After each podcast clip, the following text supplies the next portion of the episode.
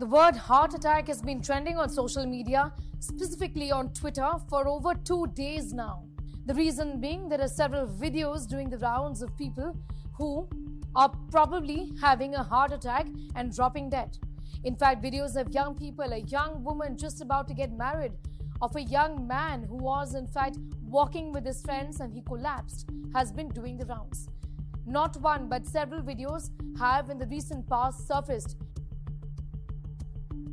increase incidence of sedentary lifestyle, stress, smoking, increased prevalence of diabetes, and abnormal dietary pattern. These are all risk factors for heart disease and consequently the cases of heart attack are increasing. Now, one of the tweets put out by an expert spoke about the fact that one must be using an aspirin and how should this be done. He said, aspirin tablet 300 mg must be kept in your pockets always. Pop it ASAP if you develop sudden severe chest pain or radiating pain, is what he said. The pain can be from neck to left arm. Aspirin is an antiplatelet drug which helps in preventing platelet aggregation. So, how does aspirin really work? Aspirin is from a group of medications called salicylates.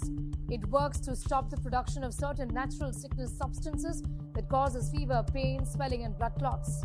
But doctors say that not everybody should be consuming aspirin. People who are predisposed to have gastritis, acid peptic disease, acidity, they sh- should avoid taking aspirin.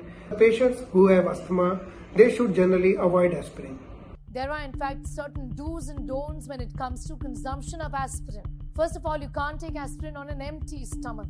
Doctors say that one must take it with a full glass of water after your food to prevent stomach upset. Never take aspirin with alcohol, is what doctors say. Also, at a time when a lot of people seem to be having heart attacks, doctors have said that chest pain is actually just one symptom of a heart attack. There are others as well. For example, pressure and tightness in the chest, a sudden feeling of dizziness, fainting, profuse sweating, and shortness of breath are the other signs and symptoms of a heart attack. For more informative videos like this, keep watching India Today News Mo.